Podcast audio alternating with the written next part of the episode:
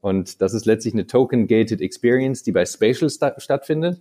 Ähm, und ja, also wir sind natürlich furchtbar aufgeregt, denn jetzt geht es so ein bisschen los mit nicht nur kostenlose Knowledge Base, sondern letztlich, letztlich sind wir so ein kleines äh, Web3-Startup geworden, bei dem wir den Kunden zeigen, pass auf, ähm, wir sind Anwälte, wir bauen selber. Äh, ihr könnt also mit uns reden. Wir haben auch die Erfahrung aus der eigenen Umsetzung. Äh, aber auch don't be afraid. Wenn wir das können, dann könnt ihr das auch. Herzlich willkommen im NFT und Web3 Insider Podcast. Der Podcast, der dem deutschsprachigen Web3 Space eine Stimme gibt und wo wir gemeinsam in die aufregende Welt des Web3 und des Metaverse eintauchen. Ich bin Fabian und hier bekommst du spannende Geschichten von Menschen für Menschen und interessante praxisbezogene Use Cases, die zeigen, welches Potenzial im Web 3 steckt, sodass du die Möglichkeiten auch für dich oder dein Unternehmen nutzen kannst. Mein Gast heute ist niemand anderes als Oliver Scherenberg.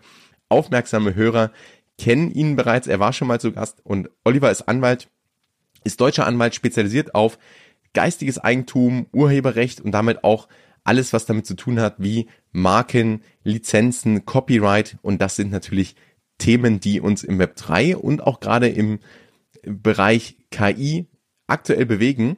Oliver ist da der Experte und wir gehen mal so ein Stück weit darauf ein, wie er die aktuelle Entwicklung sieht, was der aktuelle Stand auch gerade ist bei dem Thema KI plus IP-Rechte und wie er im Grunde gerade eigentlich sein eigenes Web3-Startup aufbaut, wie er da vorgeht, was genau er da macht. Also super, super spannend. Damit ohne weitere Vorworte, let's go. Herzlich willkommen zurück im NFT und Web3 Insider Podcast. Oliver Scherenberg, der DJ Lawyer.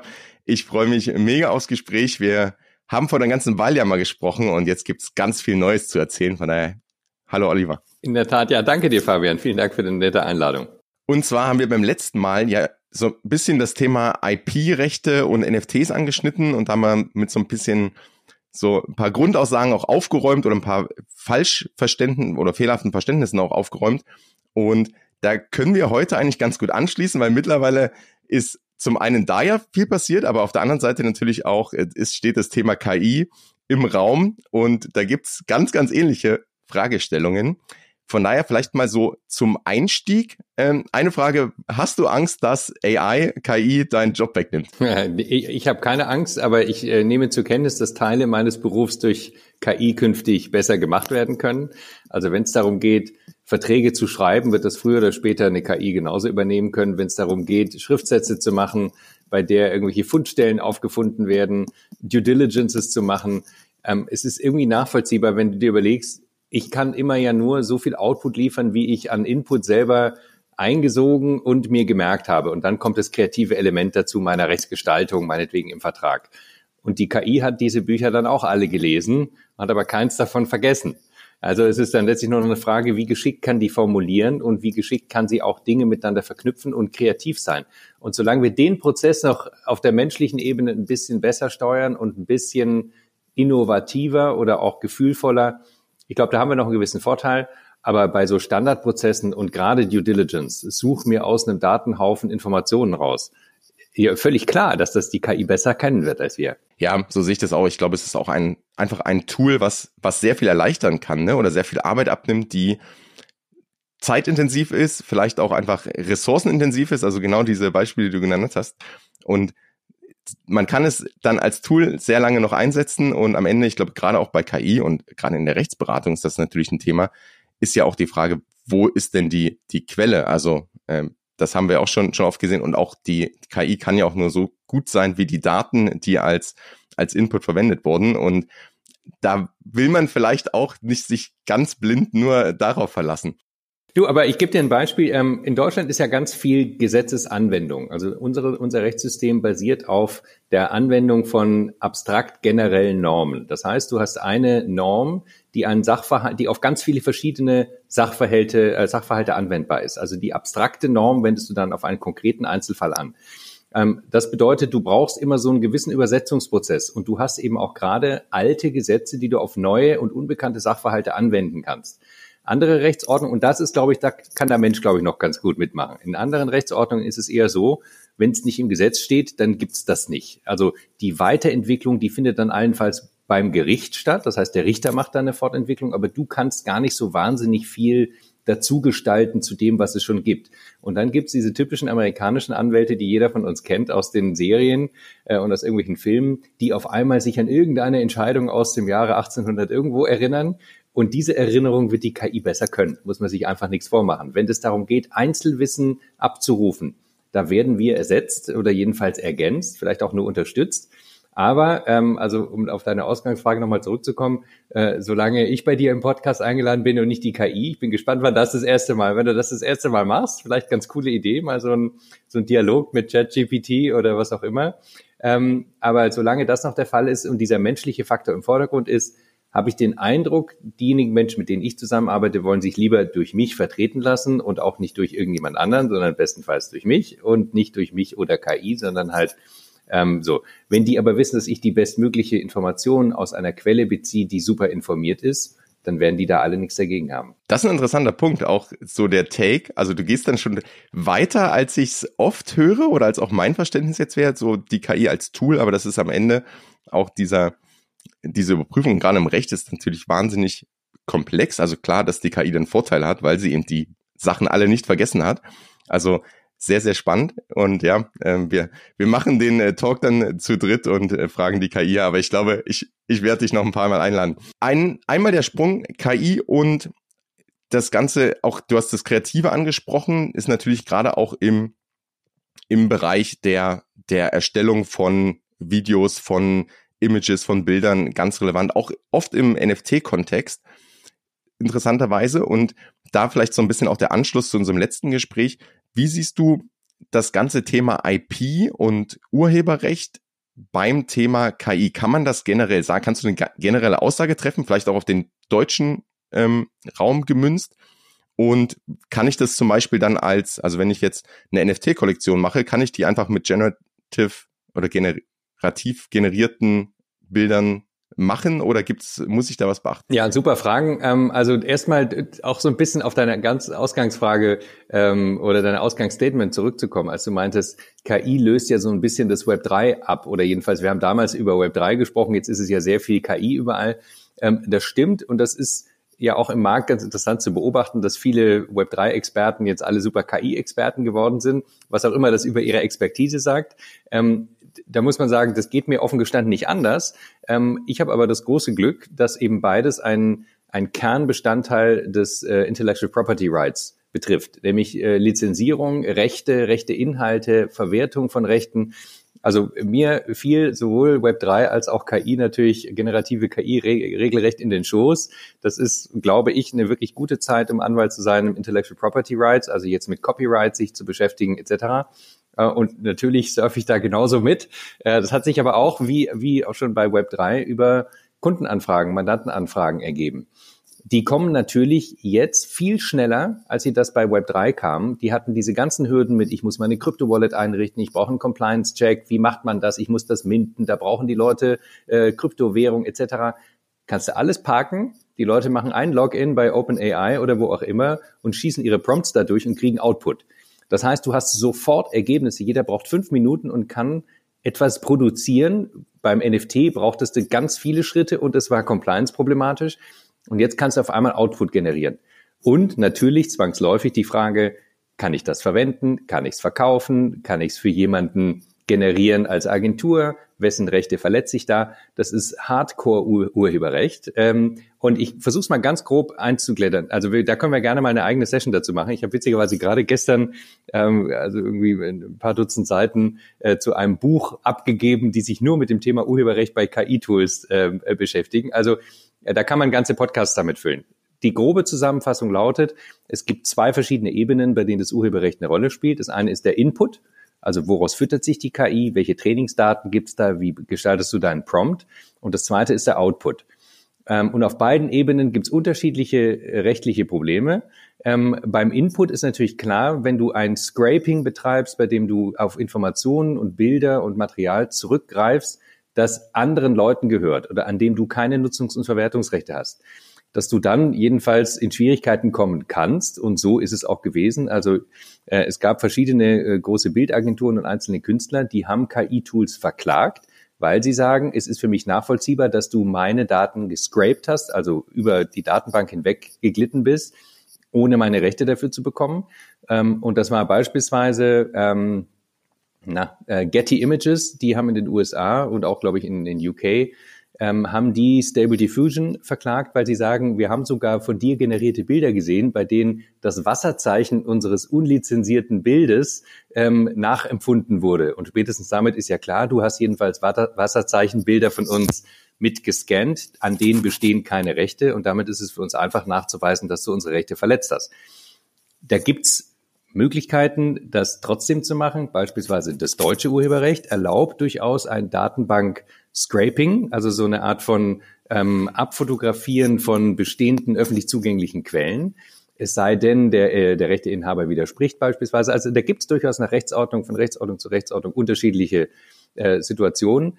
Das Beste ist völlig klar, wenn du willst, dass der Input der Daten sauber ist, dann nutzt du deine eigene Datenbank. Beispielsweise hat das Adobe mit Firefly gemacht. Die sitzen auf über 100 Millionen Bilddaten. Die können natürlich locker aus ihrem eigenen Pool, ohne irgendwelche Rechte zu verletzen, so eine KI füttern. Äh, das gleiche hat Shutterstock gemacht, die eben auch ihre eigene Bilddatenquellen nutzen können. Ähm, und dann bist du auf der stabilen Seite, weil du sagst, alles, was jetzt generiert wird, kommt aus einem legalen Datenpool. Plus Input, also plus Prompt und so weiter. Und dann kommen die ganzen Folgefragen. Und jetzt springe ich noch schnell rüber zum Output. Beim Output ist die nächste Frage, wem gehört denn das, was da produziert wird? Also die KI spuckt was aus, setzt sich zusammen aus Trainingsdaten, äh, Softwareverwirbelung und Prompt und dann kommt irgendwas raus. Was da rauskommt, ist in der Regel durch die Maschine ja mehr oder weniger deutlich vorbestimmt. Also wenn du zum Beispiel sagst, zeig mir ein Bild eines Vogels, dann generiert das Ding das Bild eines Vogels und zwar irgendeines Vogels. Du hast nicht gesagt, ob er Flügel haben soll, ob er auf einem Bein stehen soll, wie der Hintergrund ist, ob er fliegt, ob er steht und so weiter. Das heißt, der Output ist maßgeblich nicht von dir bestimmt. Du hast nur einen Impuls gegeben. Und da wird jedenfalls nach deutschem Urheberrecht man sagen müssen, da ist der schöpferische Anteil, der menschliche Faktor zu gering, dafür kriegst du kein Urheberrecht. Jetzt die Frage, wem gehört das Bild dann? Ja, erstmal keinem. Also jedenfalls vom Urheberrecht ist es nicht geschützt. Der KI-Entwickler hat kein eigenes Bildnis, Datenbank, Schutz, wie auch immer Recht. Das heißt, das Ding ist einfach urheberrechtsfrei. Es kann also jeder benutzen. Jetzt kann vielleicht der Inhaber der KI-Tools Terms and Conditions festlegen und sagen, ähm, du darfst es nur so oder so benutzen. Das ist quasi meine Bedingung, wenn du mein Tool benutzt. Das ist das, was noch am ehesten relevant ist, also die, die Terms and Conditions der KI-Tools. Aber man muss sich klar machen, wenn man nicht ganz massiv den Prompt statt eben show me a picture of a bird, sagst du halt, show me a picture of a dramatic, dramatically flying bird backwards on one leg, he's missing, have, has a red eye popping out, sunset in the background, digital art oder irgendwas. Dann ist dein Prompt so präzise, dass vielleicht irgendwann die kreativen Prozesse im Vordergrund stehen und dann vielleicht irgendwann kommst du auch zum Urheberrecht. Und bevor du jetzt äh, zur nächsten Frage kommst, ich muss es noch kurz, weil ich jetzt, jetzt spule ich es einmal ab, jetzt hast du mich äh, angepiekst, pass auf. Ja, also jetzt kommt das, äh, das nächste ist dann letztlich, wenn du den Output generiert hast und das für einen Kunden machst, dann wird der Kunde im Zweifel, also angenommen, du bist eine Agentur, dann wird der Kunde erwarten, ähm, da hat mir jemand was generiert, das kann ich jetzt benutzen. Und zwar nicht nur selber benutzen, sondern auch Dritte ausschließen von der Benutzung.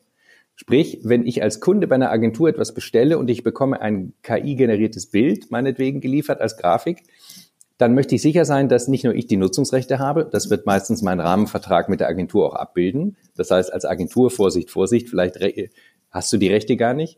Äh, und zweitens möchte ich aber auch sicher sein, dass mein Wettbewerber nicht einfach das gleiche Motiv nehmen kann.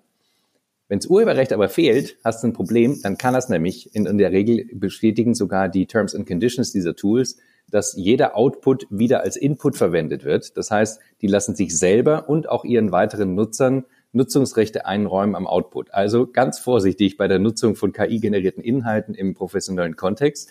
Wenn du die Rechte nicht hast, kannst du auch die Rechte niemandem einräumen. So, Download Ende.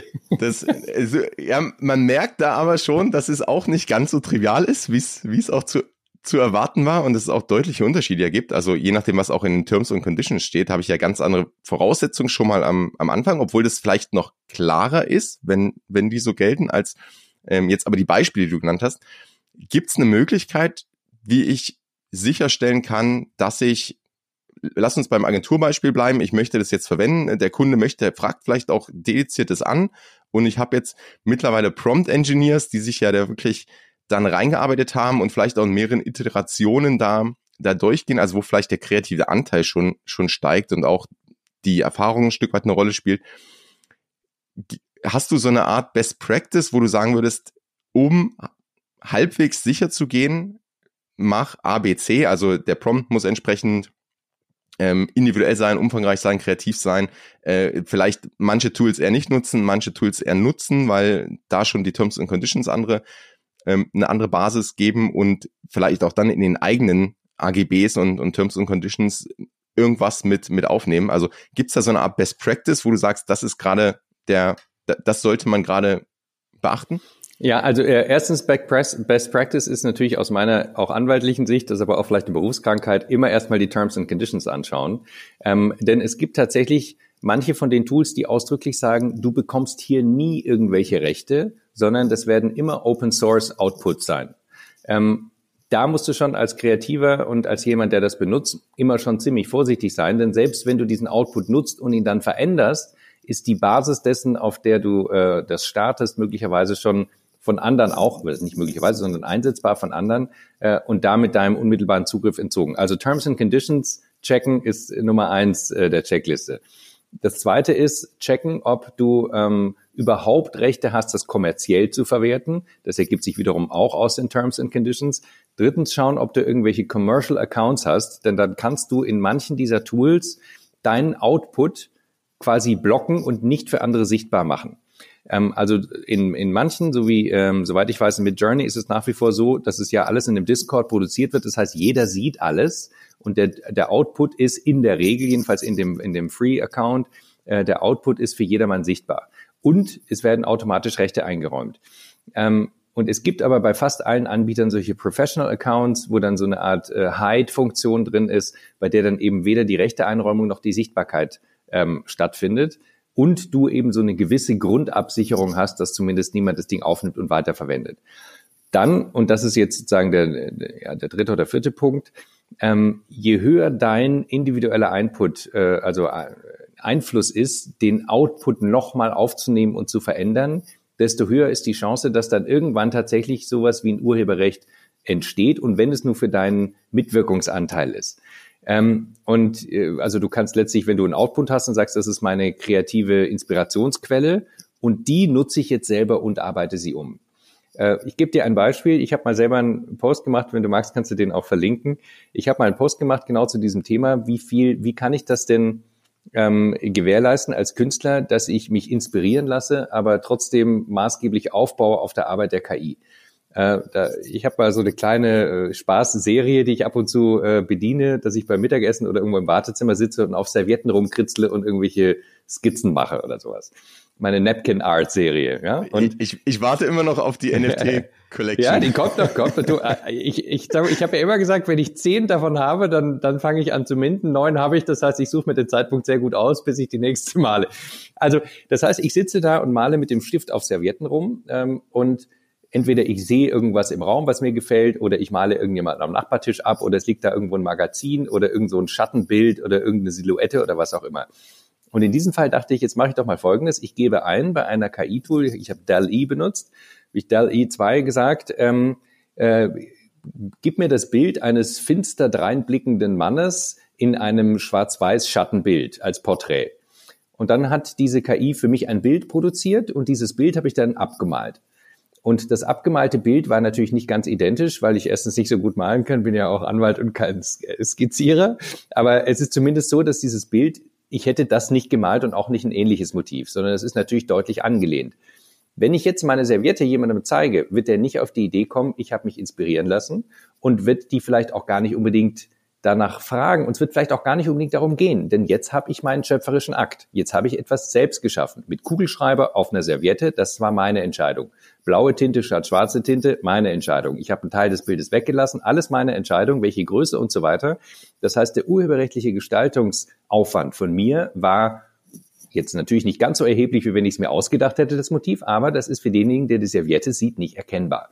Sprich, und das ist sozusagen der letzte entscheidende Punkt, in dieser ganzen Checkliste. Wenn du den kreativen Anteil so hochfährst, dass er sich wirklich nur noch an der, äh, der Output-Quelle als Inspiration bedient, die aber nicht unbedingt aufnimmt und weiterentwickelt, dann kommst du auf jeden Fall in den Bereich, in dem das Urheberrecht eine Rolle spielt.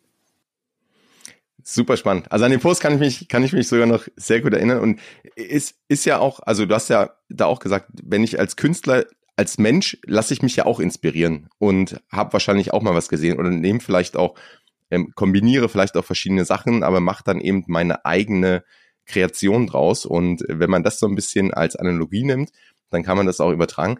Ist wahrscheinlich schwieriger, wenn ich jetzt 10.000 Profile Pictures äh, mache und die, die Auto generieren lasse. Du, aber das ist ganz interessant, denn diese ganze Profile-Picture-Geschichte, die wir aus dem, aus dem letzten anderthalb Jahren und auch der Hochphase der, ähm, der NFT-Kollektionen haben, die hat all, also all diese Bilder haben so ein, ein kleines äh, rechtliches Fragezeichen oben drüber, weil sie nicht unerheblich beeinflusst wurden durch künstliche Intelligenz. Nämlich durch die Auswahl der einzelnen Trades, durch die einzelnen Darstellungen in den Bildern. Die Bilder sind ja nicht von Menschen gemacht, sondern sind von Menschen in den einzelnen Elementen gemacht und dann durch eine KI zusammengesetzt oder durch einen zufälligen Generator zusammengesetzt. Und da gibt's letztlich sogar eigene Kollektionen, die komplett auf der Basis von KI-Output basieren. Und die haben möglicherweise ein größeres urheberrechtliches Problem, als ihnen klar ist. Denn diese Bilder kommen möglicherweise nicht mit den versprochenen Intellectual Property Rights oder Use Rights, sondern möglicherweise gibt es gar keine Intellectual Property Rights, weil die eben maßgeblich auf KI basieren und nicht auf eigener Schöpfung. Wo da die Grenze ist, ist schwierig. Ich möchte jetzt auch nicht eigene einzelne hervorheben, aber man würde sagen müssen, wenn ein Bild vollständig generiert wird durch KI, dann ist die Wahrscheinlichkeit, dass da urheberrechtlicher Schutz besteht, sehr gering. Wenn es ein Bild ist, bei dem nur die Trades zugewiesen werden, wird man wahrscheinlich schon immer noch sagen können, naja, aber geschaffen hat das Bild ja immer noch ein Mensch, also wahrscheinlich sind wir da schon noch im Urheberrecht. Das heißt, die nächste Komplexitätsstufe, ich muss nicht nur die Terms and Conditions von dem NFT-Projekt anschauen und schauen, welche Rechte habe ich und kann ich das auch verwenden, sondern ich müsste eigentlich ein bisschen tiefer reinschauen. Nochmal, hat das Projekt überhaupt die Rechte mir zu geben? Ne? Also, oder andersrum auch das Beispiel, was du vorhin gesagt hast, wenn ich selbst als Agentur was verwende, dann geht mein Kunde erstmal davon aus, dass ähm, ich die Rechte dann auch weitergeben kann, die die ich vertraglich zusichere. Absolut. Und, ähm, Du, meistens ist es ja so, wenn du, ähm, wenn du als Agentur regelmäßig mit einem Kunden zusammenarbeitest, dann hast du ja, dann hast du eher so eine Art Purchase Order für jeden neuen Auftrag, aber du machst nicht jedes Mal einen neuen Rahmenvertrag und ein neues Service Agreement. In diesen Werbeagentur Service Agreements steht aber regelmäßig drin, wenn du was für mich machst, verschaffst du mir daran alle Rechte. Natürlich erwarte ich, wenn ich von einer Agentur meinetwegen mir mein Logo designen lasse, dass ich das Logo danach als Marke anmelden kann und auch, dass dieses Design nicht in Rechte Dritter eingreift. Ähm, und wenn jetzt beispielsweise danach äh, Stable Diffusion oder wer auch immer um die Ecke käme und sagt, nee, nee, also das sind übrigens die Rechte von mir, du hast es durch mein Tool generieren lassen, oder irgendein Wettbewerber sagt, ja, ich kann es benutzen, wie ich will, du kannst nicht einfach da ein Urheberrecht beanspruchen, wo es keins gibt, dann hast du relativ schnell ein Problem und das müssen einfach die Kreativen auf der Rechnung behalten. Ähm, also nicht zuletzt deshalb ist bei mir die Beratung von Agenturen sprunghaft angestiegen seit den generativen KIs, weil diejenigen, die sich darum kümmern, das auch ernst nehmen und da entsprechende Vorkehrungen treffen.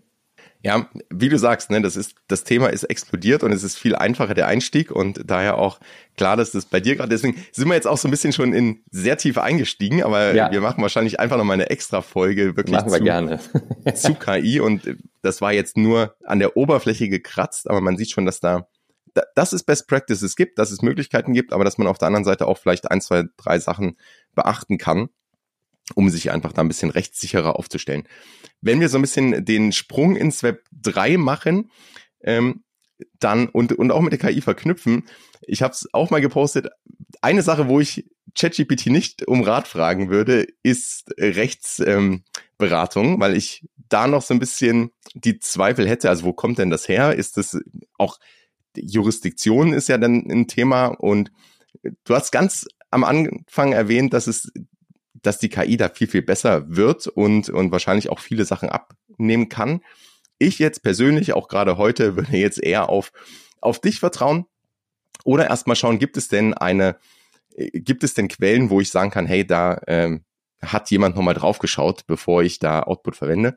Und wir hatten es beim letzten Mal sogar kurz angerissen, da war das Thema ganz, ganz neu. Jetzt ist extrem viel passiert, nämlich Web3 Lex ist genau diese Datenbank, die sich jeder wünscht im Web3 Space, aber eben auch für Thema KI, für Thema Metaverse. Und vielleicht kannst du uns mal so ein bisschen reinnehmen, was, was passiert denn da gerade oder was ist eigentlich vielleicht für die, die die letzte Folge noch nicht gehört haben, wir verlinken sie zwar nochmal, aber so ein bisschen Einstieg, was, was ist Web3 Lex? Ja, gerne, vielen Dank. Also Web3 Lex ist eine, ähm, eine Knowledge Base, also letztlich eine Datenbank, eine Wissensdatenbank, bei der ähm, wir, also wir das Team von Web3 Lex, Informationen sammeln zu rechtlichen und steuerrechtlichen Themen im Bereich NFT, äh, DAO, Metaverse, AI Art, äh, INS Domains, wir machen später noch Krypto dazu und weitere Themen, die sich im weitesten Sinne äh, in diesem kreativen Umfeld von Web 3 äh, bewegen. AI Art haben wir großzügig mit dazu genommen, weil das letztlich auch in NFT-Kollektionen eine große Rolle spielt und auch bei Metaverse-Applikationen. Ähm, Web3Lex ist eine internationale Wissensdatenbank, bei der wir diese Informationen kostenlos zur Verfügung stellen wollen und das läuft wie folgt ab. Äh, wir, also das Web3Lex-Team, wir suchen zu den einzelnen Kategorien ähm, bestimmte Fragen aus, die wir aus der Community sammeln, die wir aus unseren eigenen Gesprächen mit Mandanten, aber auch aus Gesprächen mit anderen Anwälten sammeln. Und die strukturieren wir dann nach verschiedenen Unterbereichen. Also nur als Beispiel, wenn ich die, wenn ich sage, ich möchte rechtliche Fragen zu NFTs sammeln, dann gibt es da rechtliche Fragen aus dem Bereich Intellectual Property, Regulation, äh, Tax Law, Property Law, Criminal Law meinetwegen. Und diese Fragen, ähm, äh, die sich daraus ergeben, jetzt bei NFTs sind knapp 150 Fragen geworden, ähm, diese Fragen teilen wir dann mit Anwälten aus verschiedenen Ländern. Das heißt, der deutsche Anwalt antwortet auf diese, äh, auf diese Fragen, der amerikanische Anwalt, äh, der, der Steuerberater aus UK guckt sich welche an, da gibt's noch jemanden aus, äh, aus wo auch immer, aus allen möglichen anderen Ländern. Und so haben wir jetzt eben am Schluss eine Datenbank, bei der die User die gleichen Fragen anschauen können und dazu die jeweiligen nationalen Antworten gegenüberstellen können. Und natürlich ist Ziel Nummer eins, die Leute zu educaten, also den leichteren Einstieg zu geben.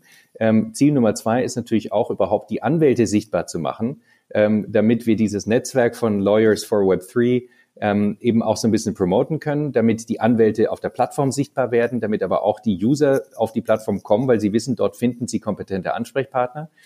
Und jetzt haben wir knapp 250 Anwälte aus über 60 Ländern zusammen ähm, für diese verschiedenen Bereiche. Wir füllen weiter auf. Das Ziel ist so grob bis zum Jahresende äh, 500 äh, auch aktive Anwälte zu haben, denn von diesen 250 sind nicht alle aktiv. Und auf die Plattform kommst du nur und promoted auf der Plattform und gefeatured auf der Plattform wirst du nur, wenn du Contributions gemacht hast. Das heißt, wenn du ein paar dieser Fragen auch beantwortet hast, um zu zeigen, erstens, ich engagiere mich, zweitens, ich nehme mir die Zeit, drittens, ich weiß auch, wovon ich rede, dann kommt quasi als Dankeschön von Web3Lex, okay, dann nehmen wir dich auf die Seite auf, ähm, dann ähm, helfen wir dir, Sichtbarkeit zu bekommen und wir, wir machen letztlich ein Referral-Netzwerk unter uns Anwälten.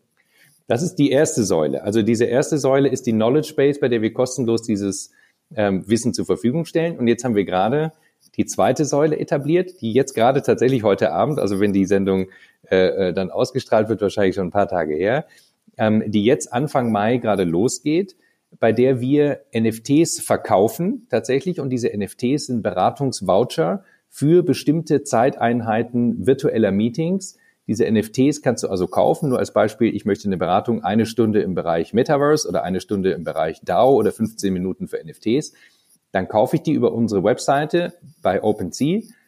Dieser Token ist dann für mich quasi die Beratungseinheit, die ich gekauft habe.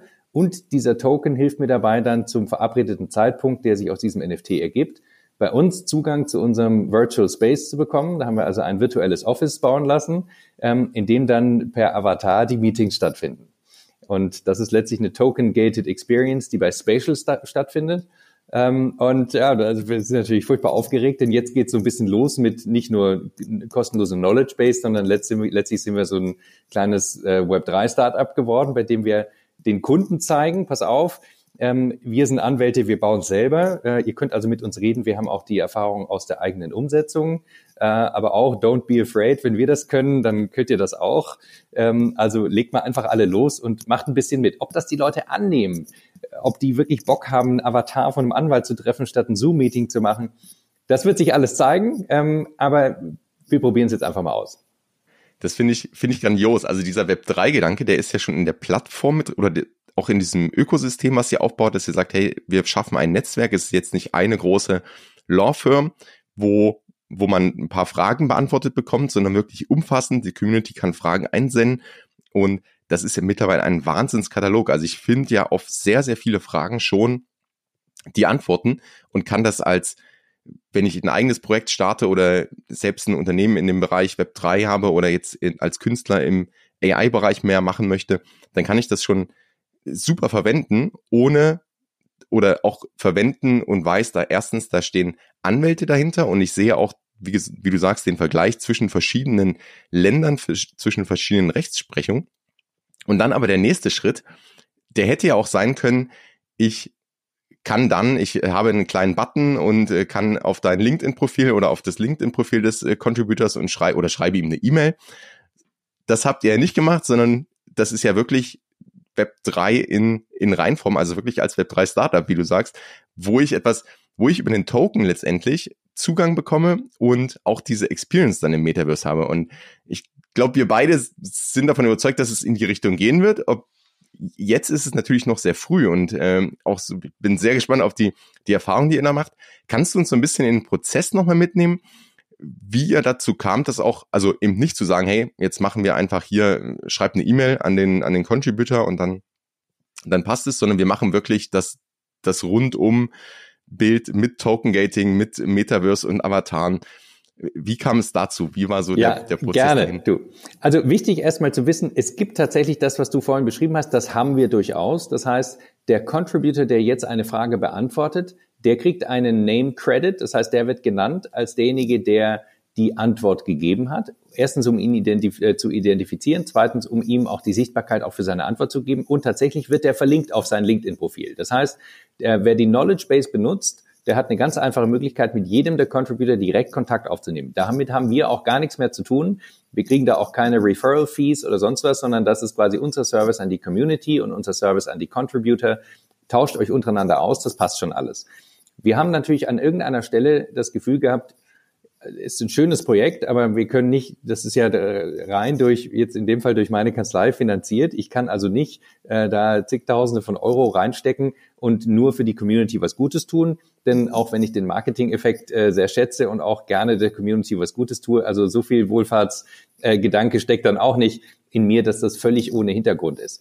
Sondern der Hintergrund ist natürlich einmal, wir wollen ein Netzwerk aufbauen. Ich möchte auch eine gewisse Sichtbarkeit selbst dadurch bekommen. Ähm, wir möchten damit was schaffen, was die Community inspiriert, aber auch natürlich letztlich irgendwann Geschäft generiert. Äh, das Generieren von Geschäft ist also einer der Faktoren, warum wir das machen. Und der zweite Faktor ist aber schon auch gewesen, und so äh, auf deine Frage zurückzukommen, dass wir zeigen wollten, wir wissen, wovon die Mandanten sprechen. Also diesen Schritt von einer Web 1 Plattform und nichts anderes war es vorher, nämlich das ist eine reine Read-Plattform. Du konntest noch nicht mal Feedback wirklich geben, weil das zu viel Aufwand gewesen wäre, da irgendwelche Chatbots und sonstige Geschichten zu installieren. Das machen wir irgendwann vielleicht. Aber diese Web 1 Plattform auch in die Nähe des Kunden zu bringen und zu sagen, wir kennen deine Probleme, wir haben auch schon NFTs gemintet, gef gefrozen und äh, Metaverses gebaut und bei Spatial äh, in der Warteschlange äh, gehangen und die Token Gates äh, irgendwie versucht so darzustellen, dass es sinnvoll ist. Und wir haben uns dabei ähm, der Hilfe von Profis bedient. Also wir haben die Agentur Mutabor hier in Hamburg, die uns da hervorragend beraten hat ähm, mit allen Kreativprozessen, mit diesen ganzen Dingen. Äh, ich glaube, Burkhard, äh, Burkhard Müller war bei dir auch schon mal ähm, im, äh, im, im, im Podcast. Äh, Würde ich mal vermuten, oder? War er schon? Und Leider nicht, noch nicht. Ich, also dann wir, bitte wir lad ihn ein. gesprochen, aber den ja, na, lad ihn ein, der ist wunderbar und seine ganze Agentur wunderbar, weil die das einfach, die atmen das quasi äh, komplett ein und aus, ähm, kommen aus einer ganz kreativen Markenstrategie und haben eben jetzt in diesem Fall gesagt, wir haben ein eigenes Web3-Studio im Grunde genommen, wir wollen dieses Thema näher an die Kunden ranbringen. Und das zusammen mit Kreativen zu entwickeln, hat einen wahnsinnigen Spaß gemacht. Und dann haben sich viele dieser Prozesse, die wir jetzt haben, auch erst eigentlich im Kreativverfahren so mitentwickelt. Machen wir es so, machen wir es so, wo kann man denn da ansetzen? Was machen die Mandanten wohl mit? Äh, was ist attraktiv? Wie verpacken wir das mit Kunst? Wie wird das animiert? Machen wir das laut und schreiend? Wie gestalten wir die Kampagne? Also diese ganzen Dinge, die können wir nicht. Also mit wir meine ich äh, wir, Web3lex ähm, das ist eine, eine Anwältin aus Indien, die hier in Deutschland gerade ihren Master macht, die Ekta. Ich weiß nicht, ob du sie kennst. Ähm, das ist Manuel, äh, der für uns vor allem Marketing, Storytelling und, äh, und den ganzen Inhalt macht. Das ist Tan, den du vielleicht auch kennst, der für die Technik im Hintergrund ist und ich als Anwalt. Wir sind alle keine Kreativgestalter. Also diesen Austausch zu haben, das war super wertvoll. Jetzt kommt natürlich dann irgendwann die Frage, wie setzen wir es denn dann um? Also auf welcher Plattform, mit welchen Prozessen, bauen wir eine GmbH, wie machen wir es mit den Steuern? Und auch da muss man sagen, das haben wir relativ hemdsärmlich äh, gemacht. Also die Ursprungsidee war natürlich, wir gründen zuerst eine GmbH und dann holen wir uns eine Steuernummer und dann schauen wir, dass wir das mit den Umsatzsteuern schon vorab klären und dann nach hinten und zur Seite legen und direkt in Fiat umwandeln und rausnehmen. Ähm, und dass wir äh, am besten auch noch vorher äh, das alles rechtlich durchprüfen, wie das läuft. Darf ich das überhaupt vermitteln? Kann ich anwaltliche Stunden verkaufen? Wie ist es mit der Beratung von Rechtsleistungen? In welchem Land mache ich das? Diese ganzen Fragen haben wir uns natürlich vorher gestellt. Aber ich sag mal so, wäre es ein Mandant, hätten wir dem ein paar Schritte extra empfohlen. Äh, und daran kann man schon auch sehen, das ist ganz interessant, wenn Anwälte in ihren eigenen Angelegenheiten unterwegs sind, dann sind sie oft nicht ganz so streng, ähm, wie sie das, äh, wie sie das sonst machen. Ich glaube, das kann man so ein bisschen vergleichen mit ähm, die Anzahl der, der, der Raucher und wahrscheinlich auch der Alkoholmissbrauch äh, äh, im Bereich der Ärzte ist, glaube ich, auch größer als in allen anderen Berufsgruppen. Also die wissen genau, was sie tun, aber sie nehmen es in Kauf oder sie haben da so eine gewisse Lockerheit damit. Und das Signal, was wir damit, glaube ich, senden können, ist nicht, kümmert euch nicht um euren Kram, sondern startet vielleicht auch einfach mal. Vielleicht gebt ihr den, dem einen oder anderen äh, Risikoaspekt auch einfach mal eine Chance und wenn es dann schief geht, ja, mein Gott, ja, dann kümmert euch halt dann drum. Ja, fangt da einfach erstmal an. Also natürlich haben wir Terms and Conditions für unsere NFT-Kollektion, klar, und wir machen auch, sind auch sicher, dass wir nicht die Rechte Dritter verletzen. Aber wir haben jetzt nicht bis ins allerletzte Detail, bevor wir losgelegt haben, alles geklärt, geprüft und zu unserer vollen Zufriedenheit abgehakt, sondern wir wollten dann auch einfach mal irgendwann starten. Finde ich super spannend, gerade auch, und wie du sagst, ist eigentlich ein Signal. Also, das wäre auch genau meine Frage gewesen, wie habt ihr das eigentlich rechtlich aufgesetzt? Weil das ist ja das Bild, was man auch im Kopf oder wo man relativ schnell reinkommt in diese Fragestellung. Und wenn man alles perfekt machen möchte, was wahrscheinlich eh gar nicht möglich ist, weil ja viele Sachen noch noch geklärt werden müssen oder einfach äh, es teilweise gar keine ganz so klare Rechtsprechung gibt oder man halt schauen muss, wie man es anwendet, was du vorhin gesagt hast, ne? wie kann ich bestehendes Recht eigentlich auf diese neuen Dinge anwenden und dass, dass ihr da auch so mit diesem Beispiel vorangeht und auch sagt, hey, wir, wir machen das jetzt einfach und es gibt gewisse Rahmenbedingungen, die halten wir ein oder wir haben so ein gewisses Framework, das nutzen wir, aber danach ist es auch ein Stück weit erstmal experimentieren, mal schauen, was, was passiert. Jetzt kann ich als Kunde oder als zukünftiger Mandant diese Sessions buchen. Letztendlich ist ja dann so, ich kaufe auf OpenSea für eine bestimmte Zeit den und für ein bestimmtes Thema den NFT, nutze das als Token Gating, habe dann mein Gespräch, das wird wahrscheinlich dann auch ein Anwalt oder Steuerberater aus dem aus dem Team oder aus dem Netzwerk sein. Ja, aus dem Netzwerk, ja. Also das kann ich gerne noch mal kurz erläutern. Letztlich ist es so, wir haben jetzt eine sogenannte Trial Phase, also eine Testphase, in der wir gucken wollen, ob es überhaupt ein Interesse gibt an token-gated äh, Anwaltsvouchern. So, in, in Virtual Office. Also es sind ja mehrere Schritte, wenn du sagst, ein NFT kaufen, äh, Anwalt treffen, äh, auch schon ja, dann im Metaverse, oh Gott, ja, und dann auch noch zu einem bestimmten Zeitpunkt. Also wir haben es jetzt gemacht, um es auch für uns ein bisschen einfach zu halten. Wir geben den Zeitpunkt vor, wir geben den Zeitrahmen vor, wir geben das Thema vor und wir geben selber vor, welcher Contributor von uns das sein wird. Ähm, das ist natürlich nicht wahnsinnig flexibel. Wir wollen, wenn wir gucken, dass das einigermaßen funktioniert und die Leute das annehmen und wir ein gewisses Interesse dafür bekommen, natürlich uns dahin entwickeln, dass der Kunde oder der Mandant auf die Webseite kommen kann und letztlich so ähnlich wie bei Calendly einfach sieht, ach guck mal, den Anwalt möchte ich treffen, wann hat der einen Termin, buche ich sofort, das generiert den NFT zu dem Thema, das ich will, für den Zeitrahmen, den ich will, zu dem Preis, den der Contributor festlegt. Diese ganzen Elemente haben wir alle rausgekillt im Moment. Und wir glauben auch, dass das wichtig sein wird in der Entwicklung, dass der Kunde mehr bestimmen kann, dass der Contributor mehr sagen kann, wann er Zeit hat und dass du dann eine klarere Vorstellung hast, was kriege ich eigentlich. Also jetzt, wir hatten Anfragen jetzt gerade auch in diesem Minting-Prozess, der gesagt hat, ja, ich bin aber halt aus den Niederlanden, ich möchte halt auch sicher sein, dass dann da ein Anwalt für die Niederlande sitzt, denn der aus Südafrika bringt mir nichts, wenn ich eine Frage zu DAOs in den Niederlanden habe. So, und dann äh, haben wir gesagt, okay, nehmen wir mit, das ist ein Kritikpunkt, den wussten wir schon vorher. Das ist sozusagen als Feedback für die weitere Entwicklung wichtig.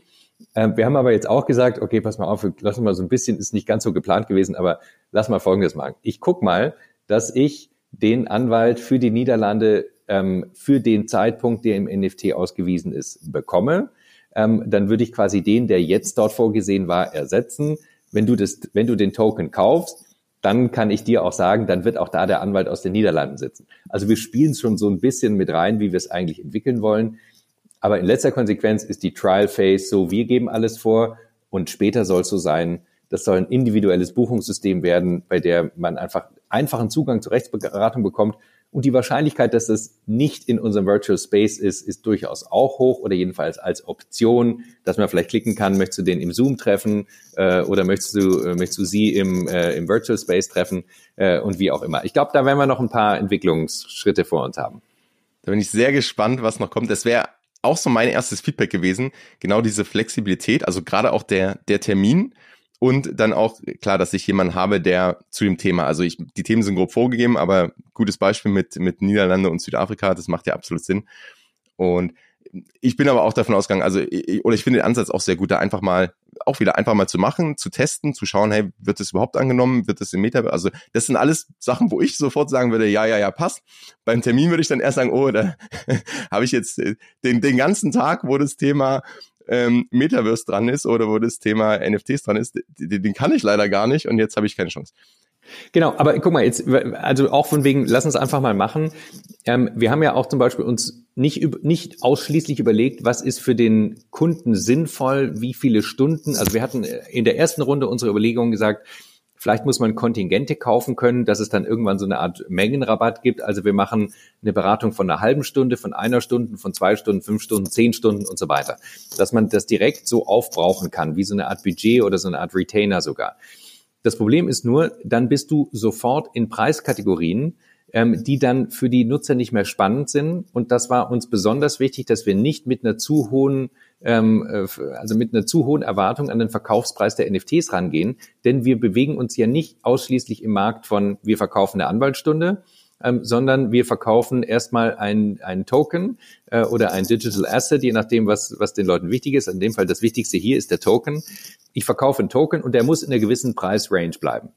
Und damit wir dann aber die Anwaltsstunden, die wir ja natürlich für unsere Contributor so ein bisschen im Auge behalten müssen, nicht völlig ähm, kippen lassen, haben wir einfach gesagt, die kleinste Token-Einheit ist 15 Beratungsminuten. Da sind wir alle, sind, sind wir uns alle klar, da wird nicht wahnsinnig viel passieren in 15 Minuten, aber vielleicht gibt es so ein paar erste Antworten. Und daraus entwickelt sich dann vielleicht das Mandatsgespräch. Wir haben so grob zugrunde gelegt, dass wir so einen durchschnittlichen Satz äh, international für die Anwaltsstunde haben, den wir so vor Augen haben. Davon reduzieren wir nochmal eine ganze Spur runter, so dass es attraktiver ist, eine Stunde in unserem virtuellen Meeting zu buchen, als eine Stunde mit dem Anwalt im Zoom zu verbringen.